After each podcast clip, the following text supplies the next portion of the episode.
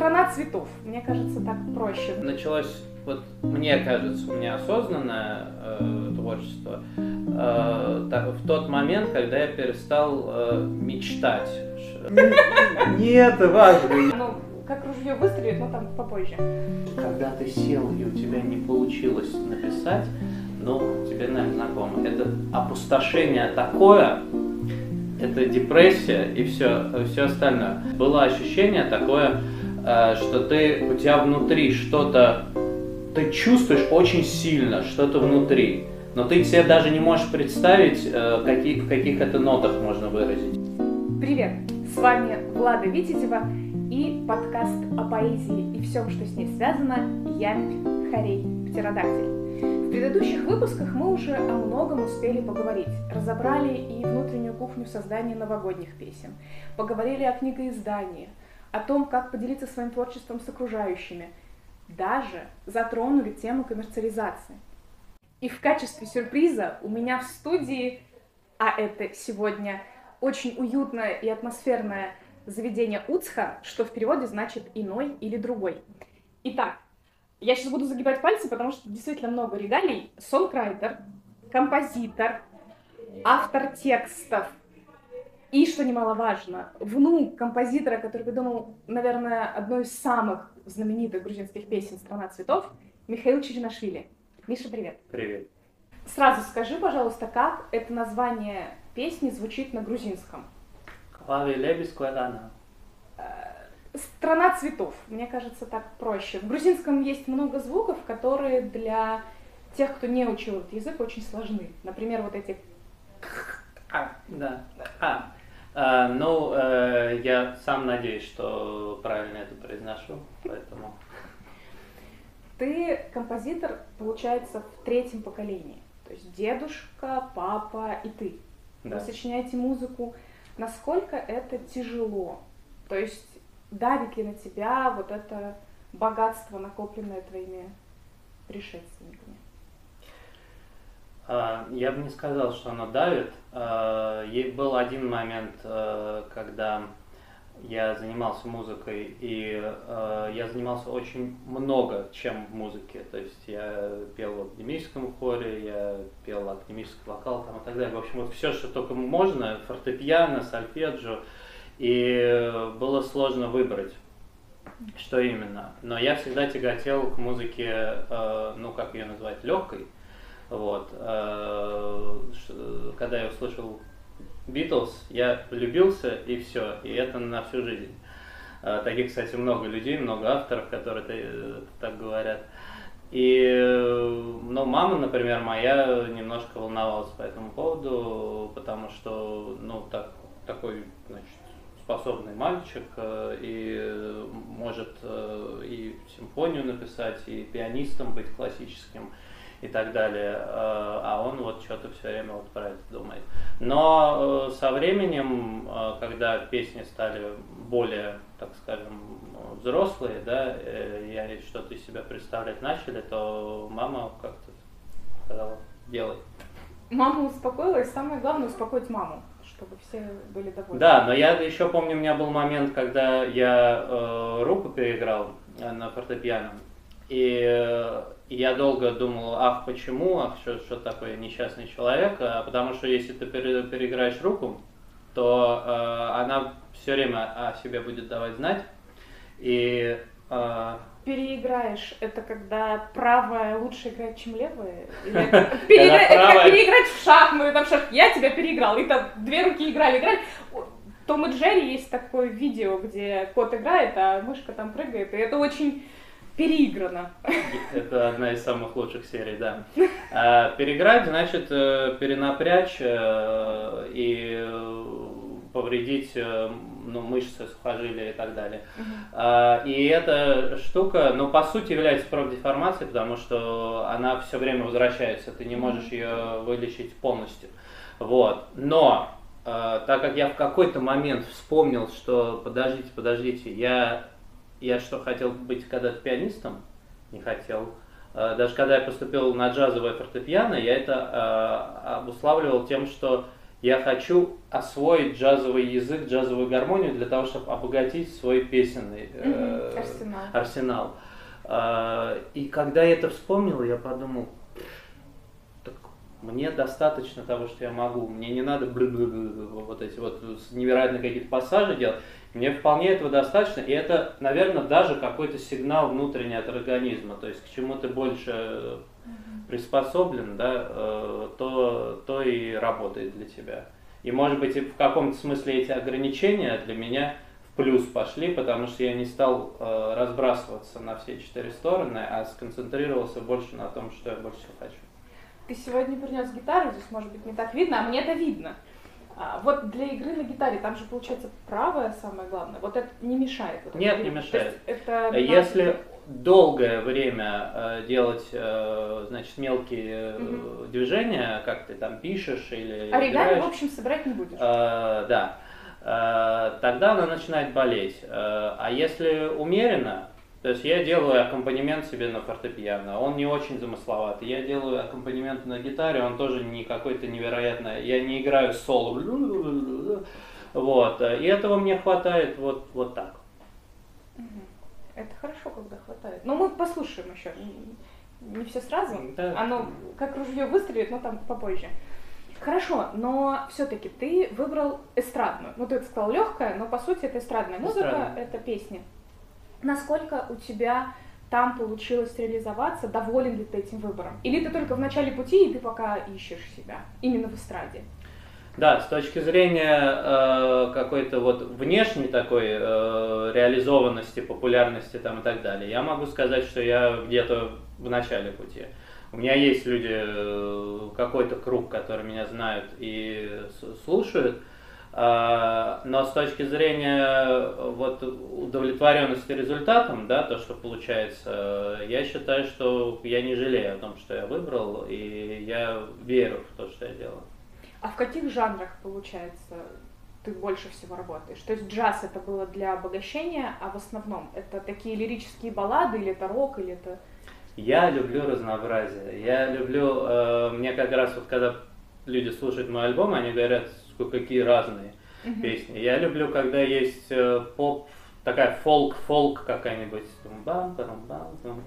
Вот, я люблю, когда есть рок-н-ролл, я люблю, когда есть немножко фанка, э, и могу просто поп-балладу написать. И мне э, как раз у Битлз вот этого было очень большое разнообразие жанров, особенно во второй половине творчества. Меня поразил фильм Yesterday, там концепция в том, что в другой реальности не было Битлз. Да. Ты смотрел? Да. Мне так понравился он. Он как раз именно о том, что вот такие песни, они нужны людям. Неважно, Битлз это будет или кто-то другой, но люди тяготеют вот к чему-то такому душевному, наверное. Да, но э, они почему бессмертны? Потому что, ну, это мелодия, это кристально чистая мелодия, это то, к чему я всегда стремлюсь не всегда получается, но это вот какая-то ясность, выкри, выкристаллизованность вот э, самой мелодии и гармонии, которые гармонии на самом деле не очень сложные, но то, как они друг с другом сочетаются, это всегда тайна вообще э, сочинения чего-либо. Потому что у нас нот 7, как известно, да, ну, еще с бемолем. Ну, еще с бемолем, но прямо 12. Вот. А, а, но, э, но бывает, что получился конструктор, да, вот собрали из кубиков песня. А бывает, что что-то, чего вообще вот раньше не было. И, в общем, у Битлз этого много. А в этом фильме есть замечательная совершенно сцена, когда он играет э, своим родителям песню Let It Be. Ты да, помнишь эту сцену? Да. Она очень для меня э, близкая, потому что э, ну, я сам не могу судить э, да, о своем творчестве, но, например, если я считаю, что я написал какую-то прям вот для себя замечательную песню, и ты садишься, показываешь ее родственникам, да, ну вот здесь ты ошибся, по-моему, вот в пятом такте. Э, здесь, здесь у тебя голос немножко не, не, у не, тебя не... слишком профессиональные родственники. Ну, это важно, я, я безумно их люблю. Вот, они все очень музыкальные люди, Да. вот, и они поэтому с меня спрашивают просто по гамбургскому счету. Вот, но вот это вот, вот это вот, этот момент, конечно, он э, ты- ты- просто ты чувствуешь, что ты действительно можешь, вдруг ты написал Let It Be, что-то вроде Let It Be, вот, а тебе говорят, сейчас, подожди, алло, алло, Да, у меня сынок, у меня сынок играет сейчас, что это, Let Me Be?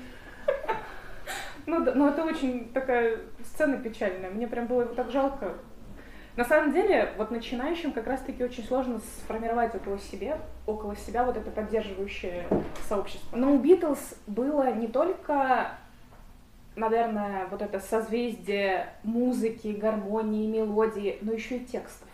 Все-таки у меня подкаст больше о поэзии, сонрайтинг, конечно, тоже, но все-таки что для тебя текст песни? Потому что ты пишешь и тексты своих композиций. Что ты вкладываешь в него? О чем ты хочешь писать? Как вообще ты выстраиваешь работу по написанию именно текста? У меня э, сначала формируется вну- внутри, э, не когда я сажусь вот писать, а просто внутри какой-то жизненный опыт.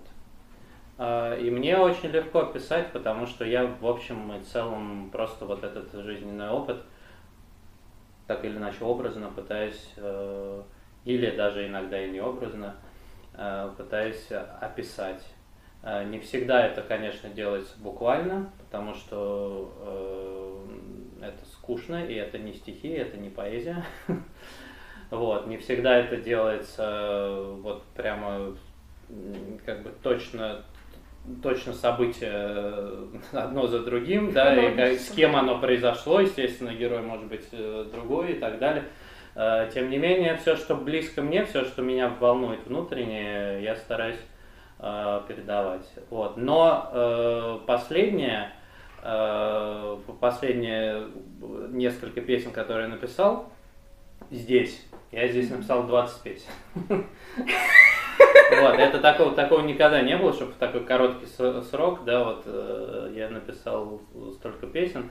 И, э, и они мне, мне интересны тем, что, э, как, например, э, Борис Борисович Гербенщиков любит в своих текстах э, придумать какого-нибудь героя, тайный узбек или человек из Кемерово там, и так далее, который как бы является таким ангелом-хранителем или кем-то, э, может быть, даже немножко духовным таким существом, который приходит и все исправляет, и все становится хорошо. Или ты к нему приходишь, и у тебя все становится хорошо.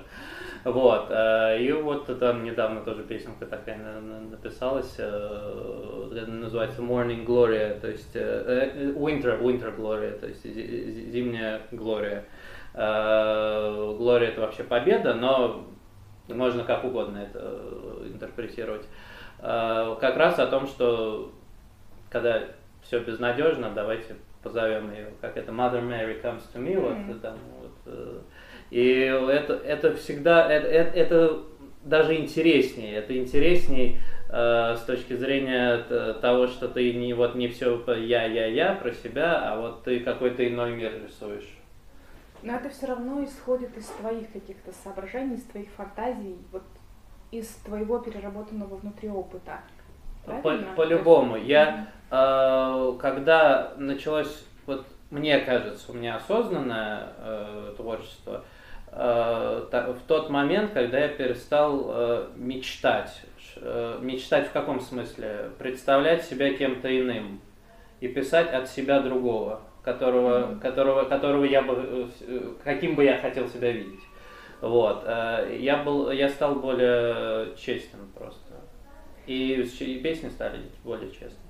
А насколько ты в них открываешься? Я имею в виду именно какие-то глубинные чувства показываешь. То есть все можно так завуалировать образами, какими-то метафорами, что поймет действительно то, что ты туда вкладывал, только самый близкий твой человек, например. Какие-то сделать отсылочки, пасхалочки, которые будут понятны только человеку, который с тобой прожил действительно много лет или много времени провел, или просто ситуация, в которую вы попали, вызвала у вас там серию ассоциаций. Да. А насколько часто ты открываешься просто обычному слушателю, который включил твой трек первый раз в жизни, и вот он понял, что автор, например, допустим, сентиментальный или наоборот э, там, брутальный, воинственный, агрессивный, вот насколько ты себя открываешь и показываешь слушателю? Я боюсь, что достаточно э, сильно я себя открываю. А, есть еще э, между слушателем рус, русским, да, русскоязычным uh-huh. есть барьеры, так как я на английском пишу. Uh-huh. И он, это достаточно такая вуаль все-таки серьезная. Вот. Но те, кто понимает тексты, они понимают, что человек о чем-то достаточно личном пишет.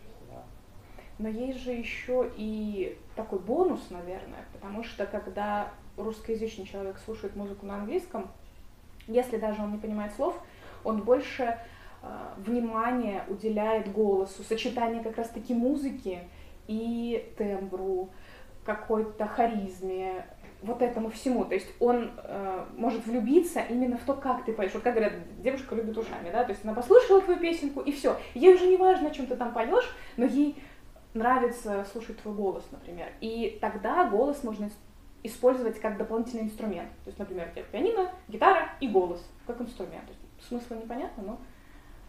Да, мне раньше было больше важно, э, вот как как раз тот же Борис Борисович сказал, его спросили, а что именно люди находят вот в вашем э, творчестве или не вашем, там какого-то вашего любимого Э, это слова в первую очередь, или это музыка. Он говорит и то, и другое, это общее за, э, ощущение задействованности в процессе.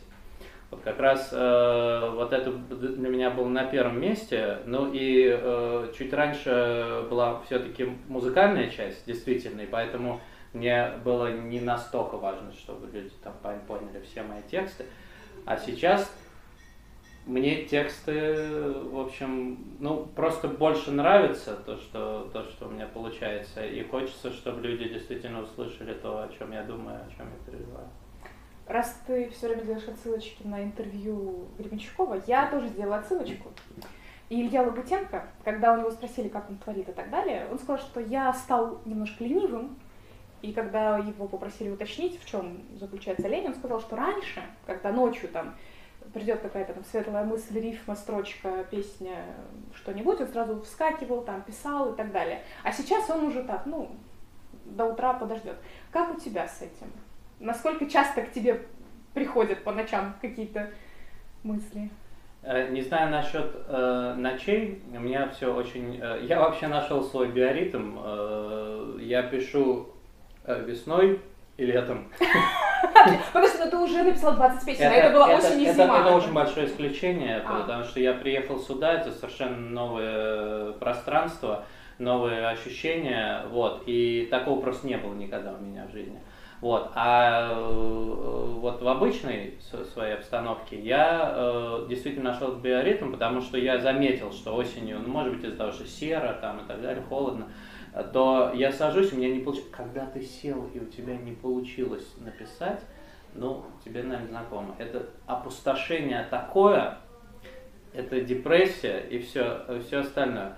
Вот, я э, просто просчитал, я просто понял, что вот именно в, этот, в эти периоды у меня это не, не в это, это момент, когда нужно разбрасывать камни, когда нужно записывать, там играть и так далее. Вот. А возвращаясь э, к вопросу о, э, напомню, приходу пожалуйста, мыслей приходе, в разное да, время, которое не очень удобное. Да, э, я считаю, что потраченный день или полдня на песню это не зря в любом случае. Если ты там что-то даже ответственное немножко задвинул, Э, не, не выполнил все планы, которые ты хотел выполнить, э, я считаю, что вот если ты это поймал, это ну, в каком-то смысле нельзя отпускать. Вот. У меня, к счастью, это ну, ночами не часто происходит. Вот. Но те, тем не менее, вот это очень важный момент. Но не это, пропускать. Это хорошо, то можно здоровье подорвать, вот так каждый раз вскакивать по ночам, мне кажется, там я помню, ну, и дело в том, что я не Моцарт. Э, я только учусь. Есть, да, я только учусь. Э, есть люди, э, ну, просто гениальные, у которых э, идет, ну, ну, прямо вот оттуда, идет, и у них ощущение, э, у меня один раз в жизни, ну или может быть там по пальцам пересчитать, было ощущение такое, э, что ты, у тебя внутри что-то, ты чувствуешь очень сильно что-то внутри, но ты себе даже не можешь представить, э, каки- в каких это нотах можно выразить. И кроме того, как сидеть до последнего издыхания, пока ты это из себя не родишь, вот именно родишь, вот ты просто вот ты чувствуешь ребенка в себе. Э, Ты можешь не спать там и так далее. И вот пока ты это не родишь, не успокоишься. Э, И это вот у таких людей, как там Моцарт и, так, и других гениальных композиторов, э, у них э, вот такие вещи были, и это, конечно, очень сильно изматывает. Это, это дополнительный внутренний ресурс организма. Но то же самое, как бы, как если женщина рожает, это дикий да, стресс для организма, напряжение, но когда она родила, она счастлива. Да, и всю жизнь, да, первые 40 лет, там, детство мужчины самые тяжелые, да, вот эти 40 лет счастливой жизни. Ну ладно. А, хорошо. А тексты? То есть, понятно, ты сейчас говоришь про музыку, но с текстами у тебя такого не было, когда такое ощущение, что тебе нужно это выразить словами, или для тебя просто ближе язык звуков, поэтому ты обращаешься сначала к музыке? Да, я всегда обращаюсь сначала Мгм. к музыке, и потому что для меня еще важна э, мелодия и ее ясность. Э, и это очень большой дар, когда ты мыслишь одновременно э, стихами, да, и одновременно, и одновременно музыкой. Э, У меня такое не часто бывает, вот, и поэтому я стараюсь, чтобы сначала это было музыкально все красиво, вот, потом. Я заметила, что мне проще напеть мелодию со словами. Пускай это, может быть, слова будут не изысканные, Мгм. там на каком-то, как говорят, э, какой-то английский... Gibberish. Да, да, да, да, да, да, да. Называется, да. Это я очень люблю. Ну, то есть что-то промурлыкать с какой-то интонацией, с какой-то мелодией, и потом записать на диктофон, из диктофона снять уже на нотки и подумать, что под это мурлыканье положить в словах. Да. Я э, вот это как раз э, Winter Glory, вот эта песня, она как раз так и родилась. Э, очень часто бывает, что ты вот этот вот gibberish напеваешь, Her song was so important, and she was lonely as a dog. Вот. Ну, вся, любая чушь может выходить, а потом вдруг какая-то фраза, которая тебя торкает. И становится хуком. И становится хуком, да. Вот, это, это, в общем, всегда непонятно. Наверное, тоже оттуда иногда. Но иногда бывает, что количество переходит в качество. То есть, когда ты постоянно пишешь эти песни, ты тренируешься, тренируешься, тренируешься, и у тебя вот это время от начала занятия написания какой-то песни до хука, например, может занимать сначала там неделю, две, а потом день, а потом час, а потом минуты. Потому Мгм. что иногда бывает как раз-таки часто, что ты с хука начинаешь. То есть тебе приходит не просто там как какая-то мелодия или какое-то слово, а что-то, что тебя поднимает с постели, там, чтобы ты пошел ее дальше доделывать и так далее. Но это у всех по-разному, поэтому может быть есть какой-нибудь лайфхак для наших зрителей, и в принципе, может, поделишься, чтобы найти вот этот хук, или где его искать, или как с ним работать. Или у тебя это каждый раз по-новому, поэтому никаких особых секретов. Ну, на самом деле, э, да- даже очень крутые сонграйтеры говорят, что, э, что у меня нет рецепта. Я как сочиняю? Я э, вот не могу сочинять с мыслью, а пойду-ка я сочиню про вот это. Оно не работает у меня так. Это получается, ну, это иде- идеологически слишком. Эм, Я, у меня есть импульс к музицированию. Э, Я на- начинаю что-то что, что-то играть просто ради своего удовольствия. И вот оттуда ты находишь какие-то вот эти хуки какие-то. Я просто изначально поэт, поэтому я так начинаю со стихами. То есть я, я начинаю играть со словами, что-то где-то, и вот когда они друг за друга цепляются, ты понимаешь, что вот здесь вот можно покопать и Да, идти. да. Но это в этом, наверное, и интерес, потому что каждый приходит к своему произведению с разными дорожками, с разных дорожек, но по сути ты приходишь к цели. Вот самое главное дойти и не остановиться, мне кажется. Да, и мне кажется, это более естественный процесс, потому что творчество, оно не терпит никакой идеологичности, э, оно все очень свободное и э, такое воздушное, так скажем. И, например, я занимался импровизацией, вот, есть такой замечательный певец Бобби Макферрин. Вот, но это, это не самое главное, что он сделал. Он сделал гораздо больше Но это самое жизни. Но это известное. самое известное, что он сделал, да. Вот, и он, вот то, как он импровизирует, он говорит, что вы просто начинаете петь, и вы не думаете, вы идете за музыкой. И тогда приходят вещи совершенно неожиданные, совершенно, которые ты так вот, опять же, кубиками не сложишь, не просчитаешь, и это самое интересное. Но у меня сюда два вопроса сразу.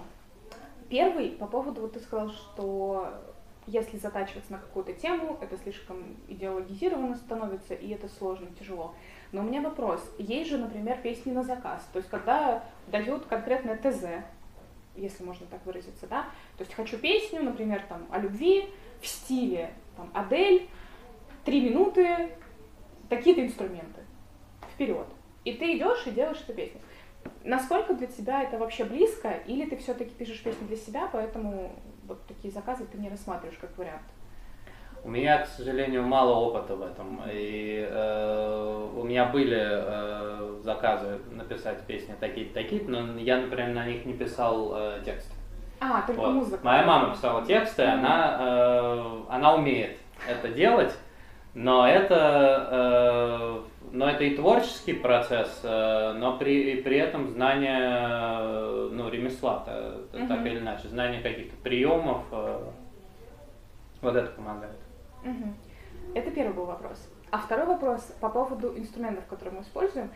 Я хочу больше углубиться, наверное, в голос. То есть ты еще и педагог по вокалу. И я, как э, человек, который занимается вокалом, и тоже с детства, и тоже я пела в хоре, ты когда сказала академический хор, я думаю, ё-моё, э, просто детский хор, э, и потом хор Марии Струвы в Москве. Ну, в общем, я тоже, меня судьба, как сказать, покидала меня судьба по хорам всяким разным. И все-таки, насколько для тебя голос важен именно как инструмент, который ты используешь, когда придумываешь свои песни? Или это просто вынужденная форма, ну, ты как-то по-другому слова не можешь извлекать, поэтому нужно пользоваться голосом. То есть насколько голос важен вообще, когда ты придумываешь песню? У меня, если честно, э, когда я придумываю песню, у меня потом голос очень сильно устает.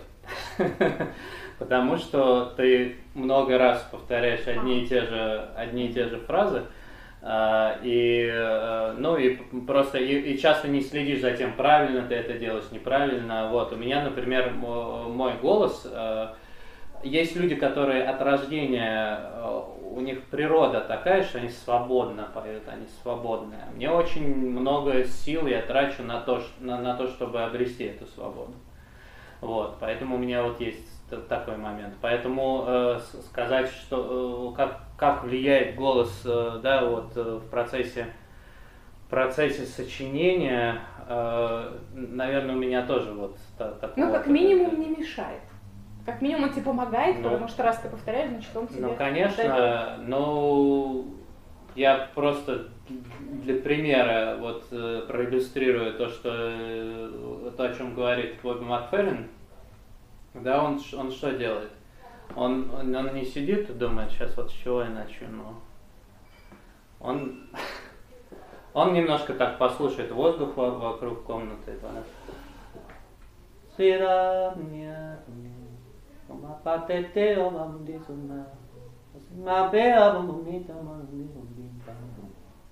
Bambara.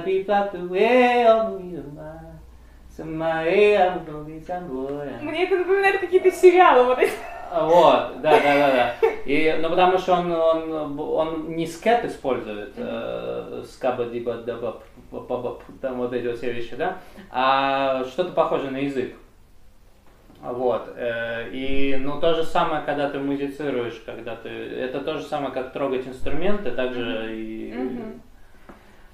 Для многих есть такое, наверное, нехорошее, мне кажется, и заученное правило, что абсолютный слух есть очень у маленького количества людей, и многие боятся и не хотят идти вообще в музыку, в занятия вокалом или писать песни, просто потому что считают, что медведь на ухо наступил, куда я пойду и так далее. Вот насколько для тебя, как для педагога, то есть не просто человек, который интересуется, а именно уже имея профессиональное образование, насколько ты можешь сказать, это важно? То есть можно ли все-таки человеку, который, может быть, там не все слышит четко, все-таки научиться петь и действительно писать хорошие песни? Потому что, на мой взгляд, но опять же, я не претендую на стопроцентную истину, но мне кажется, что голос можно развить. Потому что я этим занимаюсь уже сколько лет, и я знаю, куда мне еще двигаться. То есть я представляю человека, который никогда не занимался, а потом там в 20, в 30, в 40 лет начинает задумываться, ой, попою-ка я песни, понятно, что ему нужно будет просто ну, больше заниматься. Как с профессиональной точки зрения это решается? Это такая тема, на которую можно отдельно вообще провести. Следующий выпуск будет про голос. следующий выпуск, да. Э, Я, я постараюсь как-то вкратце это, да, выразить. Э, Ну, во- во-первых, э, нету э, у, меня, если бы через меня прошли там, например, ну, я не знаю, два десятка людей, которые вот совсем говорят им, что вот медведь на ухо наступил, да, У меня пока несколько таких э, опытов, э, и у меня получалось. Не, не, я не могу сказать, что добился каких-то невероятных успехов, но э, как бы от того, что человек ну вообще даже, даже звуковысотность не понимал, то есть э, ничего на свете лучше нету, ну то есть, ну вообще, э, он начал, он начал понимать э, вот эту, нашел координацию э, между тем, что он слышит, и голосом. Это, это очень часто вот в этом проблема, а не в том, что он не слышит. Мгм. Вот. И у меня был пример э, в детстве, когда на- мне было 14 лет, у меня э, вот друг есть до сих пор, мы с ним общаемся. Э, Он вот не попадал ни в какие ноты. Я ему один раз сказал, я явился тем злодеем, который сказал, что тебе лучше не петь. Вот. Э, Ну вот. Ты чувствовал в нем конкурента? Э, Может быть, э, но э, как бы реальность показала, что человек очень хотел, и человек сейчас, у него своя группа, и он имеет гораздо большую аудиторию, чем я. Передаем привет. Да, передаем привет. Вот. э, Поэтому, поэтому who knows, в общем. Окей. Но в любом случае это говорит о том, что нужно прислушиваться к мнению окружающих, но все равно решение остается за нами. Потому что у нас, например, было упражнение дракончик, вот на звуковысотность, там нужно от фрая, когда ты хрипишь, до самых высот, ну, высоких ноток, а потом обратно. И, в принципе, вот человек, когда гонял туда-сюда, он вроде понимает. Но опять же, это все вот с детства, поэтому... Итак, мы не забыли, что вчера был праздник, который во многих странах отмечался, и я, мы даже приготовили тут себе немножечко, э, поднимем же бокалы за Международный женский день, с чем мы поздравляем всю женскую половину, и меня заодно, да? Да, ты же присоединишься, спасибо. Вот. Мгм. Я все-таки думаю, что у мужчины для женщины всегда найдутся какие-нибудь хорошие слова, особенно в Грузии, когда здесь любят тосты, и всегда же пьют за да. Может быть, ты нам все-таки что-нибудь сыграешь напоследок по поводу какой-то такой вот хорошей темы, что будет приятно всем послушать. Ну, у меня нет прямо песни на 8 марта. Можно Поздравляю- криво. Поздравляю, поздравляю, дорогие женщины, но у меня есть песня о прекрасной девушке.